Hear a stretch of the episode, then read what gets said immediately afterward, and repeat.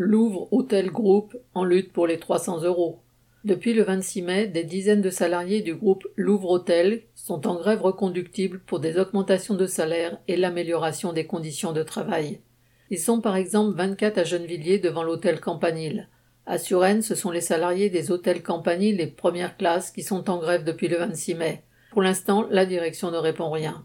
Mais quand les invisibles commencent à se faire voir, c'est cela qui compte car Louvre Hotel Group se présente comme une filiale du groupe chinois Xinjiang et posséderait lui-même plus de 1200 hôtels dans le monde, dont 800 en France.